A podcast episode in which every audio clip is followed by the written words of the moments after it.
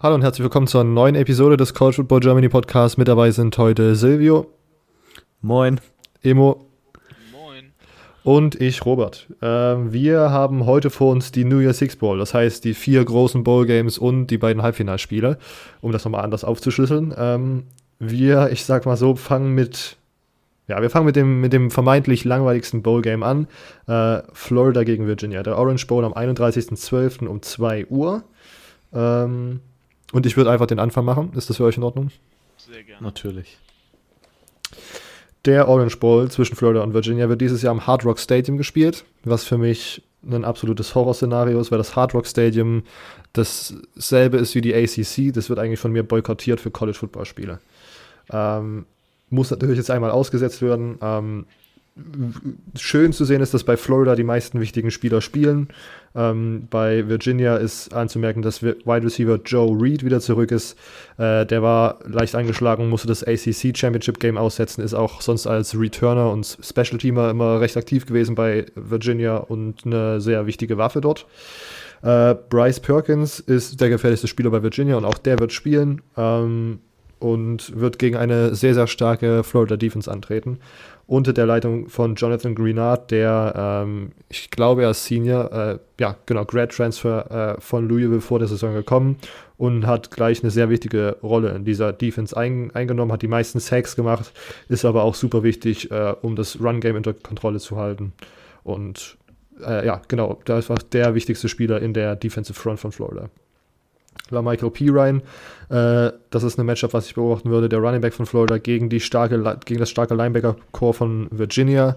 Äh, das wird interessant zu sehen sein, wie er sich da schlagen wird. Das Running Game von Florida war die ganze Saison nicht wirklich äh, vorhanden und wenn vorhanden, nicht wirklich konstant, ähm, was in vielen Spielen kein Problem war, weil in Dale Mullins äh, Spread Offense auch gut auf Run Game verzichtet werden kann, wenn kurze Anspielstationen auf Tight Ends USW vorhanden sind.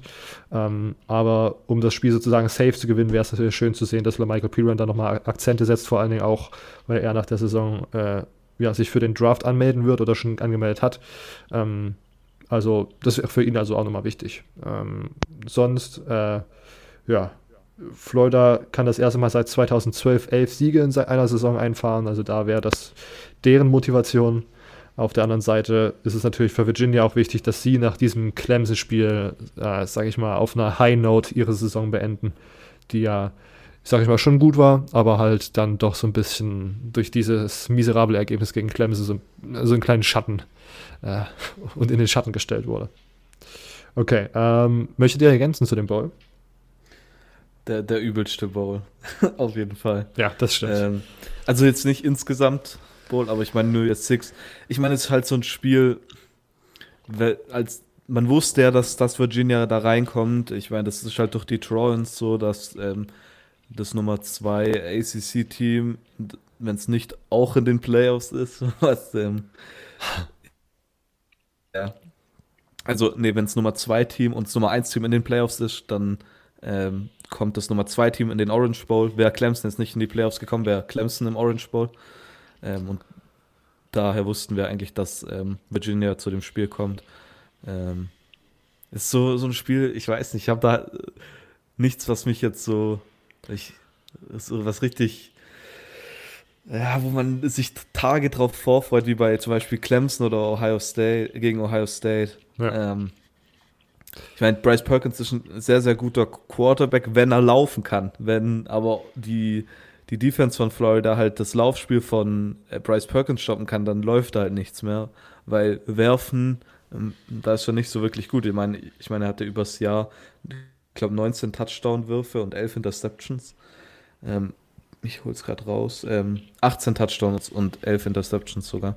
Ähm, wurde zudem mit 38 Mal, ja, schon, schon einige Male gesackt, würde ich jetzt mal sagen.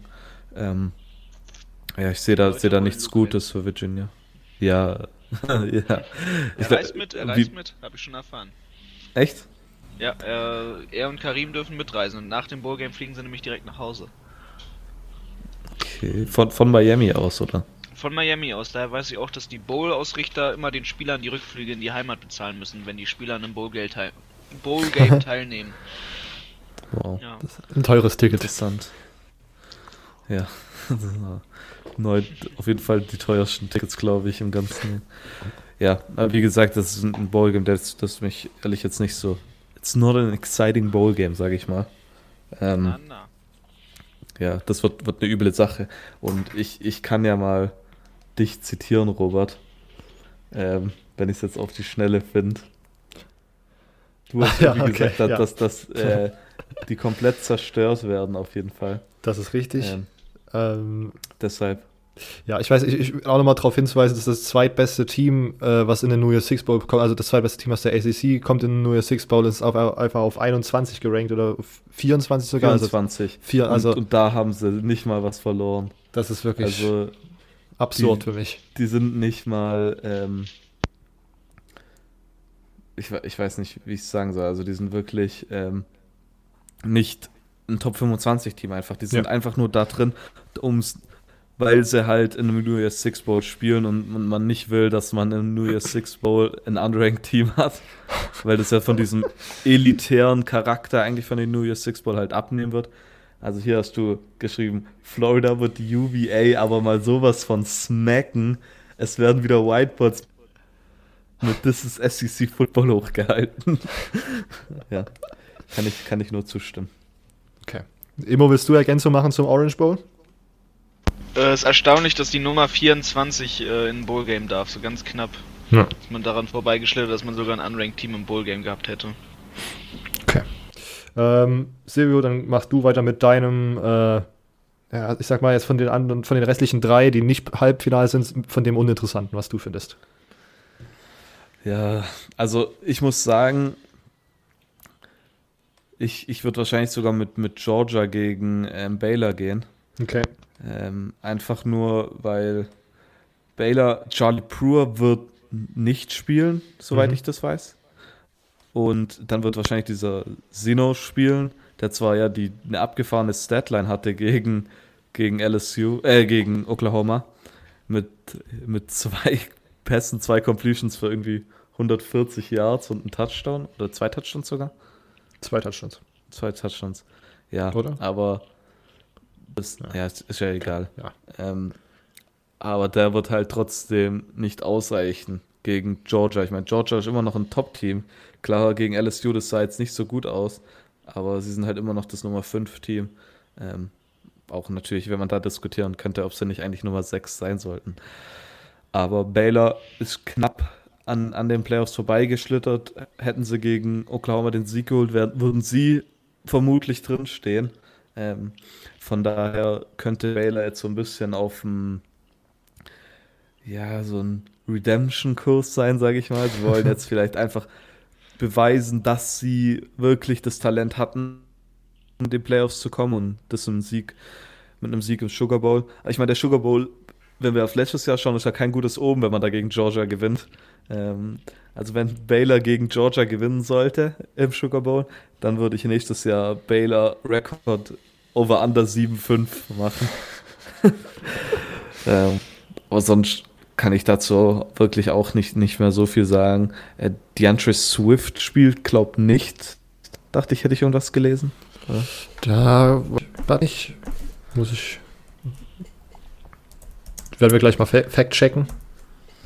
Ja. Ähm. äh, ja, und sonst, was, was ich noch ergänzen möchte, für Jake Fromm wäre es natürlich wichtig, jetzt nochmal irgendwie so einen kleinen Comeback-Sieg zu haben, um nicht auf dieser, mit dieser schlechten Performance gegen LSU zu enden. Da weiß man ja, glaube ich, noch nicht so richtig, ob er, äh, er ich glaube, er hat auf jeden Fall noch nicht äh, declared für den 2020er Draft, ne? Aber er hat doch nicht gesagt, Nee. dass er da bleibt. Genau. Also er hat sich noch nicht entschieden. Ah, Das gleiche gilt übrigens für DeAndre Swift. Ich habe es gerade geschaut. Er Ja. wird bis nach dem Bowl abwarten, um dann zu bekannt zu geben. Aber das mit, mit Jake Fromm, er muss hier in dem Spiel ein riesiges, eine riesige Performance haben. Und ich weiß nicht, ESPN, ich glaube, äh, McShay war es, der hat jetzt einen Ranking rausgebracht von den Quarterbacks, die die besten NFL Draft Prospects sind. Aber nicht nur für den Draft, sondern insgesamt. Also an Nummer 1 hat er Trevor Lawrence, an Nummer 2 Joe Burrow. Und dann an Nummer 5 hat er einfach Jake Fromm. Und, und ich verstehe es nicht. Ich, ich verstehe nicht, was an dem so gut ist. Der kann den Ball einfach nicht werfen. Vielleicht sehen die Amerikaner irgendwas, was wir Europäer nicht sehen. Ja, sind blind. Ich finde ihn als. Ja. Ich finde ihn als irgendwie NFL-Prospect ist auch nicht so schön, aber ich habe das Gefühl, dass er besser ist, als es diese Saison war. Und da habe das Gefühl, dass es da viel an dem Coaching-Staff lag, was man diese Saison gesehen hat. Ähm, Lawrence Kager und Dominic Baylock, die Receiver von Georgia, werden äh, wegen Verletzung nicht spielen, habe ich gelesen. Ähm, also wird George Pickens da nochmal eine größere Rolle spielen müssen, wenn man irgendwie mithalten möchte. Ähm, ich habe das Gefühl, dass es ist halt jetzt vor allen Dingen Charlie Brewer, ich habe gelesen, es steht noch nicht so richtig fest, aber es sieht eher so aus, als ob er nicht spielen wird, weil das halt wirklich irgendwas Schwerwiegendes war mit der, mit der ähm, Gehirnerschütterung oder was das war.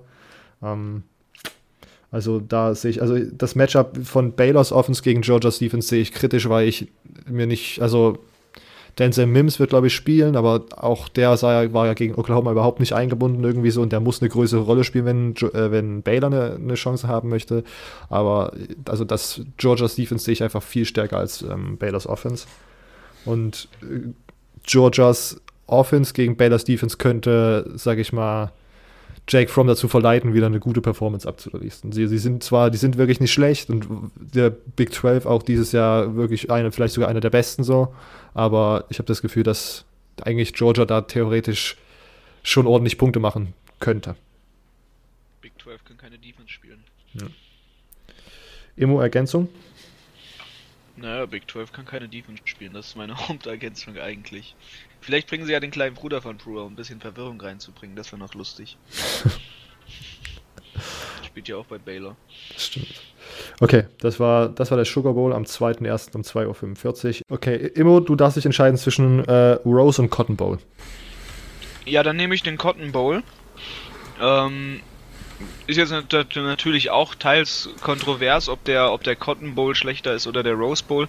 Für mich ist es dieses Jahr von der Qualität her, dass der, dass der Cotton Bowl doch mh, hm, irgendwo, ja, irgendwo was Fehlendes haben wird.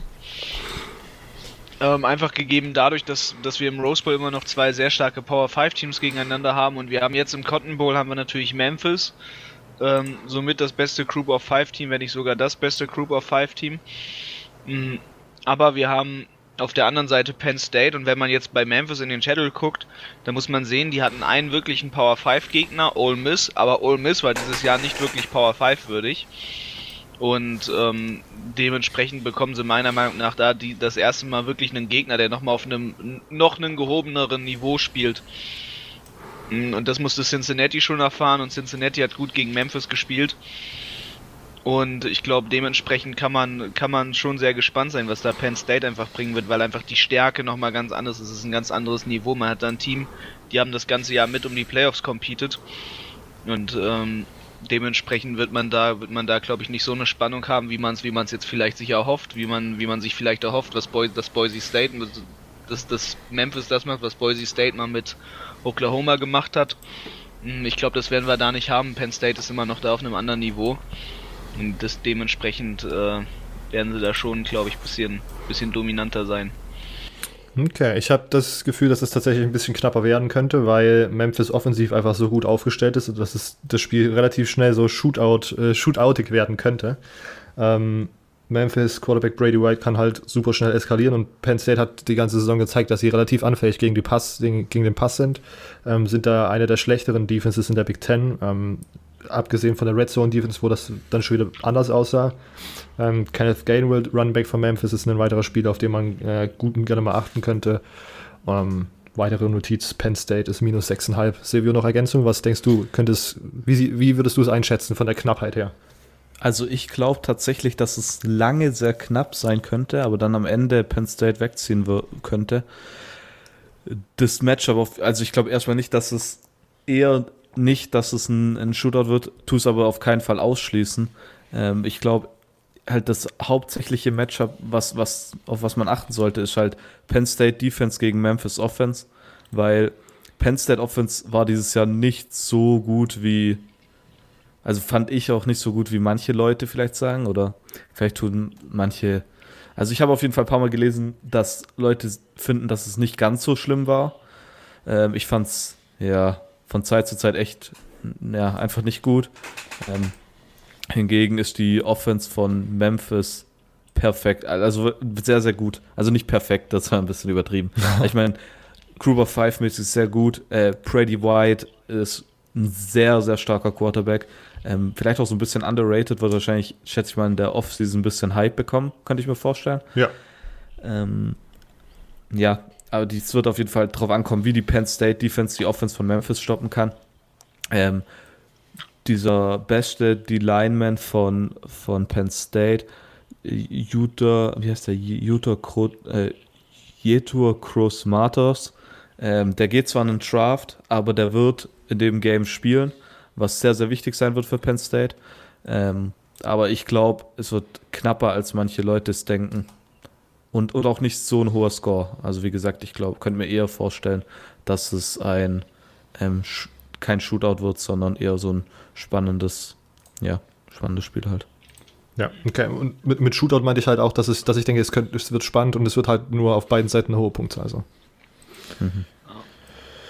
Okay, dann Cotton Bowl, 28.12.18 Uhr. Beste Uhrzeit, Silvio, kommt der bei der Zone?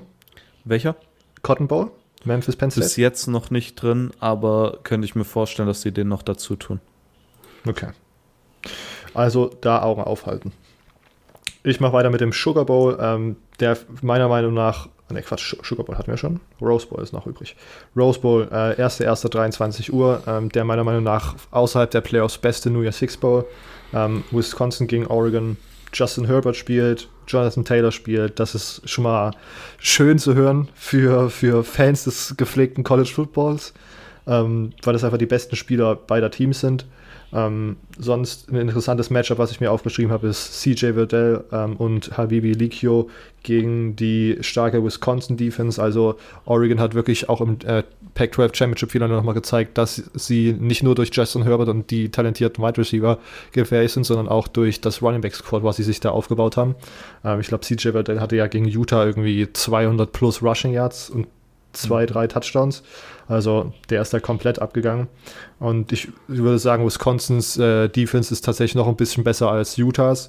Ähm, und ja, also ich bin einfach gehypt auf das Spiel. Ich finde, das, das ist ein sehr spannendes Matchup. Ähm, ja, und ja, Oregon und Wisconsin haben halt beide noch so ein bisschen zu beweisen, dass sie oder können beide noch mal zeigen, dass sie diese Saison auf jeden Fall zu diesen Top-Teams gehören. Ich habe schon gesagt, Oregon für mich auch tendenziell äh, Richtung viertbestes Team im College Football eigentlich.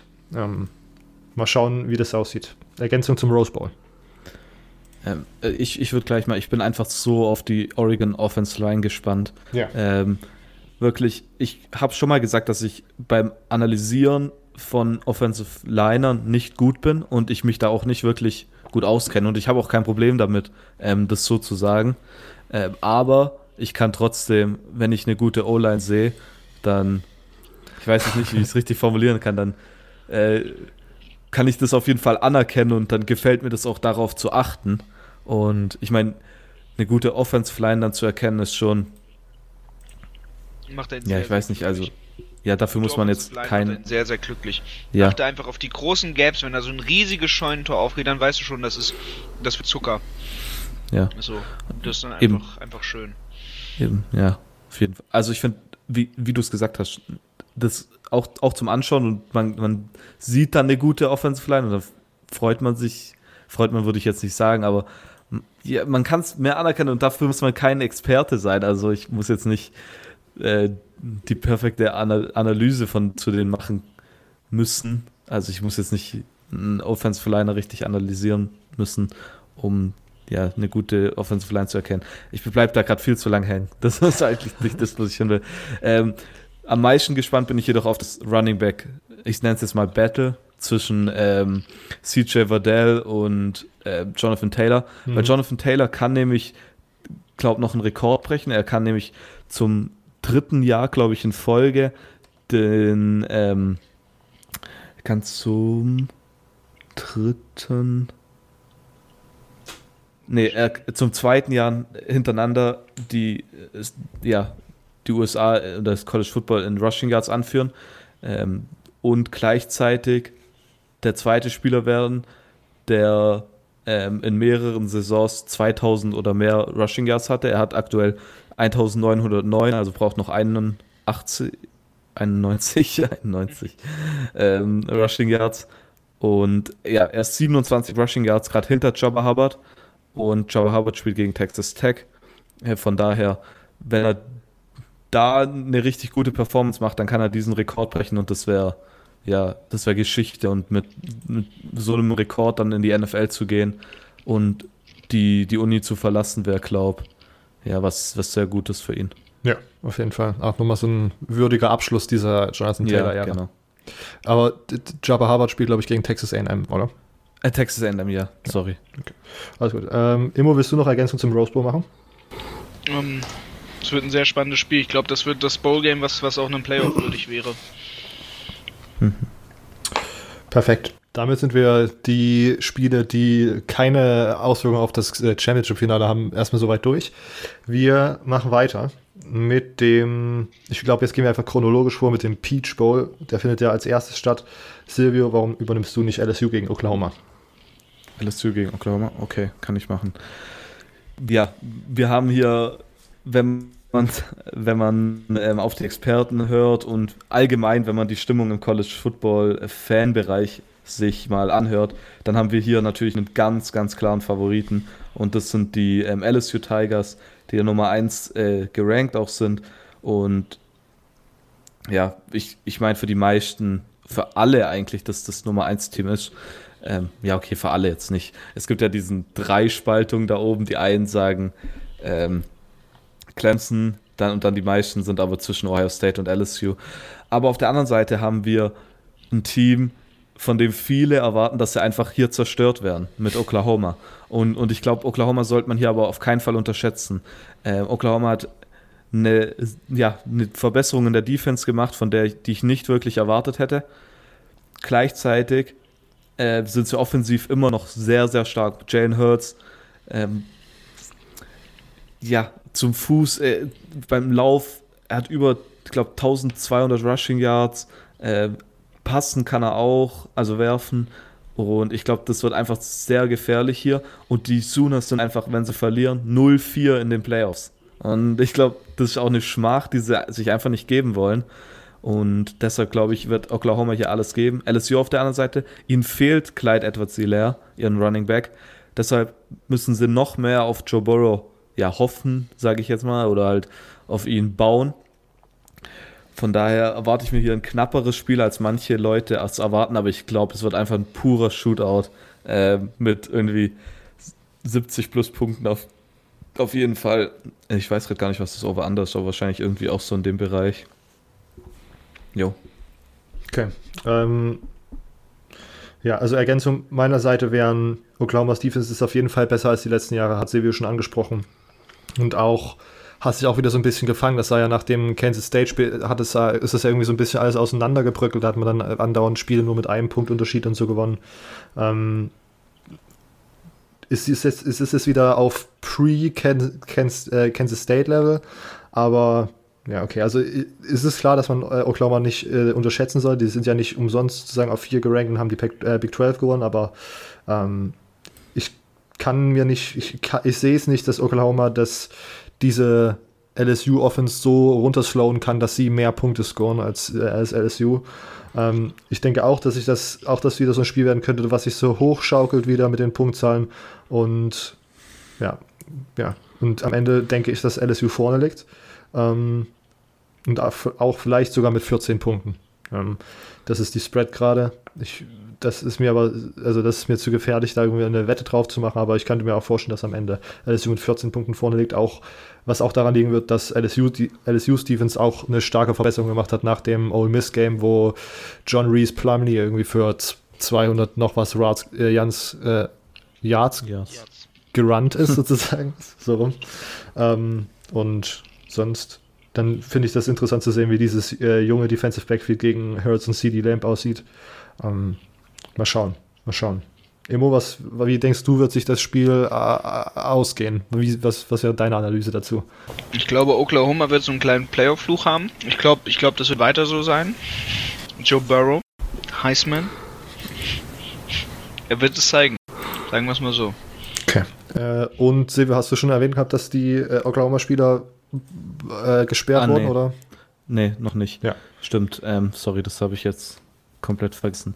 Ähm, ja, bei Oklahoma werden drei Spieler gesperrt sein, unter anderem ähm, der Nummer 2 Rusher. Ähm, oh, wie heißt er denn jetzt nochmal? Jetzt habe ich hier gerade die Namen nicht mehr. Anderson oder Ähm, sowas? An Anderson, ja. Ähm, aber dafür wird äh, Brooks wieder spielen, was ich äh, ja sehr, sehr wichtig finde, ähm, dass sie auf jeden Fall einen von ihren Rushern wieder zurück haben. Äh, er heißt äh, Ramon Trey Stevenson. Ach so, Stevens, Ähm, genau. Ja, ist zum Nummer 2 Rusher geworden, Running Back, nachdem äh, Trey Sermon sich verletzt hat. Hat 500 Rushing Yards geholt, ähm, sechs Touchdowns. Also durchaus auch ein wichtiger Mann, aber Kennedy, dass Kennedy Brooks ja wieder da ist, ist auf jeden Fall am wichtigsten. Der größte Verlust wird aber wahrscheinlich ähm, ihr Starting Defensive End sein. Und zwar führt der Ronnie Perkins, ähm, der führt die Defense an in Stacks, tackelt sich ja weit oben und hat auch ein, Forced Fumble. Ähm, das wird ein großer Verlust sein. Und dann fehlt noch ähm, ein Wide Receiver, den wir in der Preseason ab und zu mal geredet haben. Ähm, Trajan Bridges, ist Freshman, aber der hat bis jetzt nur 82 Receiving Yards. Ähm, ja, das wird äh, jetzt der weniger Verlust sein, aber die Verluste bzw. die Sperrungen von ähm, Stevenson und von Perkins werden auf jeden Fall zu sehen sein, schätze ich mal. Das wird auf jeden Fall wehtun. Okay, damit haben wir äh, Spiel Nummer 1 und Immo macht direkt weiter mit ähm, Clemson gegen Ohio State. Ja, gerne. Da haben wir das Matchup, auf das wir uns alle, glaube ich, freuen. So jetzt erstmal mit den Bowl Games. Ähm, wir haben hier, wir haben hier eine Nummer 2 gegen eine Nummer 3, wo gar nicht klar ist, wer eigentlich in echt wirklich Nummer 2 und Nummer 3 sein sollte. Also ich glaube, wir haben hier zwei Teams wirklich mal auf Augenhöhe. Ähm, man hätte beiden Teams auch jeweils den anderen Platz geben können. Man hätte beide Teams auch sagen können, vielleicht auch eine gute Chance auf die Nummer 1. Ähm, dementsprechend ist das, ist das schon, schon ein sehr interessantes Spiel, was wir haben. Ne? Wir haben hier zwei Teams, die sind beide ungeschlagen über die Saison gegangen. Ähm, die haben beide unglaublich dominante Quarterbacks, die das ganze Spiel getragen haben. Sie haben beide ein sehr gutes Rushing Game, auch wenn man bei, bei Clemson ja sogar noch mehr das variieren kann als bei OSU. Ähm, unglaublich talentierte Receiver, starke, starke Receiving Teams, vor allem halt wie gesagt, ne, dominante Quarterbacks, die das Team wirklich führen, ähm, nach vorne bringen, die wirklich sehr gute Saisons gespielt haben. Justin Fields ist natürlich deutlich besser dieses Jahr als Trevor Lawrence, der ist ja so ein bisschen in seinem Sophomore-Slump gewesen, eine lange Zeit. Ist inzwischen aber natürlich raus. Ähm, sie ähneln sich sogar von den Statistiken mal wieder sehr. Also wir haben hier ein Team mit, mit Clemson, die haben 46,5 Punkte pro Spiel gemacht und die Ohio State hat 48,7 Punkte pro Spiel gemacht. Dafür hat Clemson dann nur 10,6 Punkte zugelassen, während Ohio State 12,5 Punkte zugelassen hat. Also wir haben hier wirklich auch Statistiken, die sind sehr gleich, die sind sehr nah aneinander. Es ist wirklich alles gleich. Wir haben hier Total Yards, hat, hat Clemson ähm, pro Spiel 547 gehabt, Ohio State 531. Dann bei den erlaubten Yards Clemson 244, Ohio State 247.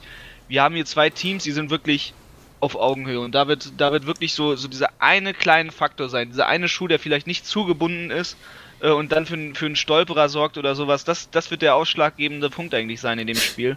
Wir haben hier wirklich mal zwei Teams auf Augenhöhe, ausgeglichen. Und das wird ein ewiges Hin und Her sein. Das wird ein richtiger Kampf. Wir haben hier zwei unglaublich gute Defensive Lines.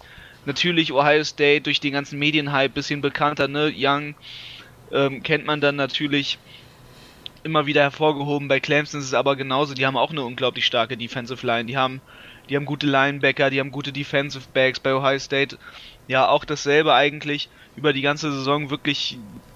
Das ist, das ist der Hammer. Das ist das Spiel, was man eigentlich haben möchte, wirklich. Zwei, zwei unglaubliche Top-Teams. Man hat ein kleines bisschen vorweggenommen, das Finale. Ähm, ich glaube, je nachdem, wer gewinnt, der ist auch so ein bisschen besser auf LSU eingestimmt. Ja, ich halte mich da mal fest, dass LSU wahrscheinlich das erste Playoff-Spiel gewinnen wird. Ähm, während wir hier dann das Team haben, das quasi nochmal schon, schon auf einen wirklich harten Gegner eingeschossen ist. Und äh, dementsprechend wirklich große, mit, mit großer äh, Spannung sehe ich das, das äh, dem, dem Ganzen entgegen. Ja. Ja, äh, ich würde als erstes direkt Ergänzung machen. Ähm, beide Offensiven sind in den Top 5 bei Yards pro Spiel, das hat immer schon angedeutet. Beide Offensiven sind sehr gut in der Statistik pro, Punkte pro Spiel. Ähm, da ist Ohio State auf Nummer 1 mit 48, Clemson auf Nummer 3 mit, mit 44,9. Ähm, ich habe mir auch so ein paar Matchups rausges rausgeschrieben, die ich interessant finde. Ähm, J.K. Dobbins gegen Isaiah Simmons. Ähm, J.K. Dobbins mit einer, ja, wie Silvio sagen würde, fast Heisman-würdigen äh, Saison. Ähm, und Isaiah Simmons ist so ein bisschen under the radar dieses Jahr, zumindest bei uns im Podcast, weil wir uns nicht viel mit Clemson beschäftigt haben, weil die im Grunde jedes Spiel auch gegen irgendeinen, ähm, ja, also einfach so demoniert Cupcake. haben, dass dann nicht, genau, Cupcake gespielt hat. Ähm, Isaiah Simmons sehr starke Saison, hat äh, Qualitäten im Pass Rush, im Run Stopping und im so Bereich und ist auch gut dazu da, um mal so ein paar QBs zu spyen, die vielleicht etwas mobiler sind, ähm, was vielleicht auch helfen wird jetzt in diesem Spiel gegen ähm, Justin Fields. Ähm, hat den Butkus Award gewonnen. Vom besten Linebacker. Stimmt. Dieses Jahr. Stimmt. Also so under the radar ist es nicht, nur bei uns im Podcast, weil wir nicht ja. über Clemson reden. Ja. Ähm, ja, sonst äh, was, was ich noch interessant finde, ist Chase Young gegen die Clemson O-Line. Ist wahrscheinlich einer der besten Pass-Rusher, die Clemson dieses Jahr zu Gesicht bekommt. Bis jetzt, bis dahin. Ähm, drittes Matchup, Jeffrey Okuda äh, und diese äh, Secondary von Ohio State gegen T. Higgins und Justin Ross. Das sind die beiden Top-Receiver von Clemson, die auch dieses Jahr wieder gezeigt haben, dass sie einiges, einiges drauf haben und auch letztes Jahr im Championship-Game und in den, in den äh, in den Halbfinals wichtiger, wichtiger Bestandteil dieser, dieser Offense waren von Clemson. Travis Etienne gegen die OSU Defense wäre dann so das vierte Matchup. Also das ist wirklich, also auf das Spiel freue ich mich, glaube ich, insgesamt am allermeisten, weil es einfach so, so gute Teams sind, so ausgeglichene Teams. Ähm, und ja, Travis Etienne, da über den wird auch meiner Meinung nach auch ein bisschen zu wenig gesprochen. Das ist halt sogar so, ich habe irgendeine Statistik gesehen, der hat ist halt in den in den Fourth Quarter äh, Rushing Yards ist der halt super weit hinten, weil der halt im vierten Quarter nie spielen musste. So. Der haben, der haben wirklich einfach den Running Back im vierten Quarter ausgewechselt, weil warum müssen wir jetzt hier unseren besten, unseren besten Rusher sozusagen verheizen, wenn wir irgendwie gegen äh, Duke 60 zu 60 zu 2 gewinnen oder sowas. Also ja, also ich, ich bin richtig, richtig gehypt und ja, ich, ich würde mal, ich, wir kommen nachher nochmal zu unseren Picks, ähm, aber ich bewege mich gerade im Moment leicht Richtung Clemson. Silvio, Ergänzung? Ähm, ja, ich bin hier auf jeden Fall sehr gespannt ähm, auf Brad Vanderplus, wie er gegen die Defense von, ähm, äh, gegen die Offense von Ohio State seine Defense ausrichtet. Ähm, vor allem, weil man immer sagt, Brad Vanderplus seine äh, Defense ist gegen eine Offense, die viele Run-Pass-Options äh, Run läuft ähm, oder spielt, ähm, sehr, sehr gut. Ähm, er tut häufig, äh, also das wird auf jeden Fall sehr interessant zu sein, diese Clemson Defense gegen die Ohio State Offense, weil Brad Vanderbilt hat eine sehr, sehr aggressive Offense. Er hat zum Beispiel häufig ähm, mit, selbst mit Two High Safeties tut er immer noch Run, immer noch hart den Run verteidigen. Also sehr ja, riskante Spielzüge callen und ich glaube, das wird hier das, das Anseh, ansehlichste sein. Ja, also absoluter Hype äh, auf diese Spiele. Mhm. Der, der Peach Bowl, also ähm, Oklahoma gegen LSU, findet am 28. Dezember um 22 Uhr statt. Ähm, kann man auf RAN und auf der Zone sehen genauso wie der Fiesta Bowl. Der findet in derselben Nacht um 2 Uhr statt, also von 28 auf 29. Dezember. Ähm, auch, genau, um 2 Uhr, auch bei RAN und bei äh, The Zone. Stimmt's? Ja. Perf perfekt. Okay. Gut, äh, das war jetzt erstmal die Previews zu diesem New Year Six Bowl. Wir gehen direkt über ins Pick'em. Ähm, wir haben eine Pick-Im-Runde erstellt. Das ist jetzt wahrscheinlich zu spät für alle, die sich jetzt diese Episode gerade anhören und ihr da nicht, nicht drin seid äh, bei ESPN ähm, und haben auch letzte Woche schon die anderen, alle restlichen Bowl-Games getippt. Ihr seid, ihr konntet mitmachen. Die Community war sozusagen offen. Wir haben mit äh, Saturday Kickoff und Julian sozusagen von dem Podcast zusammengearbeitet, haben diese Gruppe eröffnet und jetzt picken wir die New Year's Six Bowl. Wir starten mit dem Cotton Bowl Memphis gegen Penn State. Ich habe gesagt, es schaukelt sich hoch, es wird ein Shootout, hohe Punktzahl auf beiden Seiten, es wird knapper als gedacht, aber Penn State. Ähm, ich ich gehe auf jeden Fall mit Memphis, aber der, der Grund dafür ist eher, dass ich halt, wie gesagt, glaube, dass es knapper wird, als manche Leute denken. Und mir deshalb vorstellen kann, dass Memphis doch irgendwie den Sieg bekommt und zudem will ich die Millionen gewinnen. Da muss man ab und zu mal. Klar. Na, da muss man richtig tippen, ne? Man muss keine Absätze. Ja. Okay. Wollt ihr nochmal kurz? Absätze Penn State. Okay. Immer einem Penn State. Wenn ihr eure Millionen gerade ausmacht und verteilt. Capital One Orange Bowl. Florida gegen Virginia. Für mich Florida. Ja, Florida auf jeden Fall. Ja, doch, Florida. Wir gehen weiter zu dem Rose, Go, Rose Bowl Game bei Northwestern Mutual. Äh, Oregon gegen Wisconsin. Also ich gehe auf jeden Fall mit Oregon, weil ich glaube, dass die ja nochmal zeigen wollen, dass sie eigentlich doch in die Playoffs hätten rein ja, hätten ja. sollen. Same thing für mich. Ich nehme Oregon. Und äh, Justin Herbert beendet seine Karriere bei Oregon nochmal mit einem fantastischen Spiel. Immo, du auch Oregon? Das klingt doch gut. Ja, ich gehe auch mit Oregon. Okay, dann geht's weiter zum äh, All-State All Sugar Bowl. Ähm, Georgia gegen Baylor. Für mich Georgia. Ich hoffe, dass einfach, dass, dass Jack Fromm das halbwegs irgendwie hinbekommt, äh, da irgendwas nochmal aufs Parkett zu zaubern und dann mal schauen, wie das, mit, wie das mit ihm weitergeht, ob er in die NFL geht schon dieses Jahr oder ob er nochmal zu Georgia zurückgeht oder transfert. Ich glaube ja, er bleibt nochmal. Okay. Ein Jahr. Und äh, ich sage übrigens auch Georgia, mhm. aber hauptsächlich aus dem Grund gegeben, dass Baylor Quarterback-Probleme hat. Ja. Äh, Silvio? Äh, ich gehe mit, mit Baylor.